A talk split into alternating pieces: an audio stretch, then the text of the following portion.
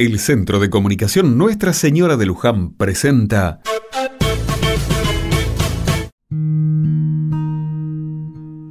Otra mirada. Muchas veces nos pasa de encontrarnos con personas que inmediatamente nos ponen de buen humor y generan algo muy positivo en nosotros.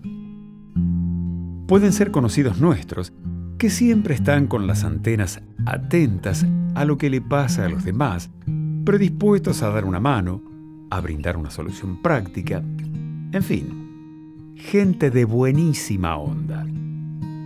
Hoy es el Día Internacional de la Fraternidad Humana. Esto es, reconocernos parte de la familia humana, de sus expectativas y angustias, de sus logros y carencias. Hay un personaje en el cristianismo occidental que es sinónimo de hermandad e inclusión. San Francisco de Asís.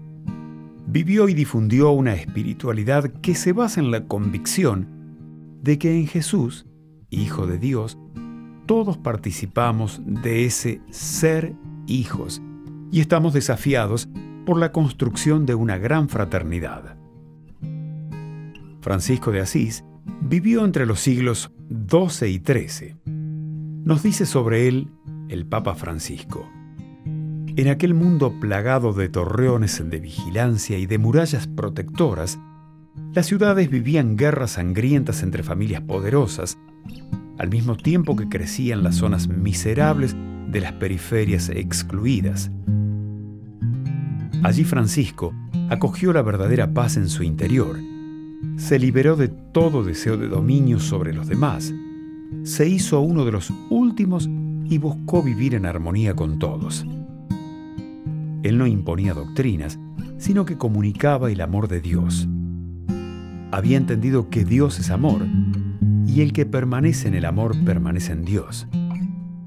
De ese modo, fue un padre fecundo que despertó el sueño de una sociedad fraterna. Ese sentimiento de hermandad iba más allá de los seres humanos. Hay en Francisco de Asís un cuidado por todo el mundo creado, por la naturaleza en todas sus formas, de modo tal que la fraternidad se abre a cada uno de los seres y del cosmos. Hoy en día son muchos los que más allá de la fe cristiana comparten que la vida en el planeta requiere de esta construcción fraterna.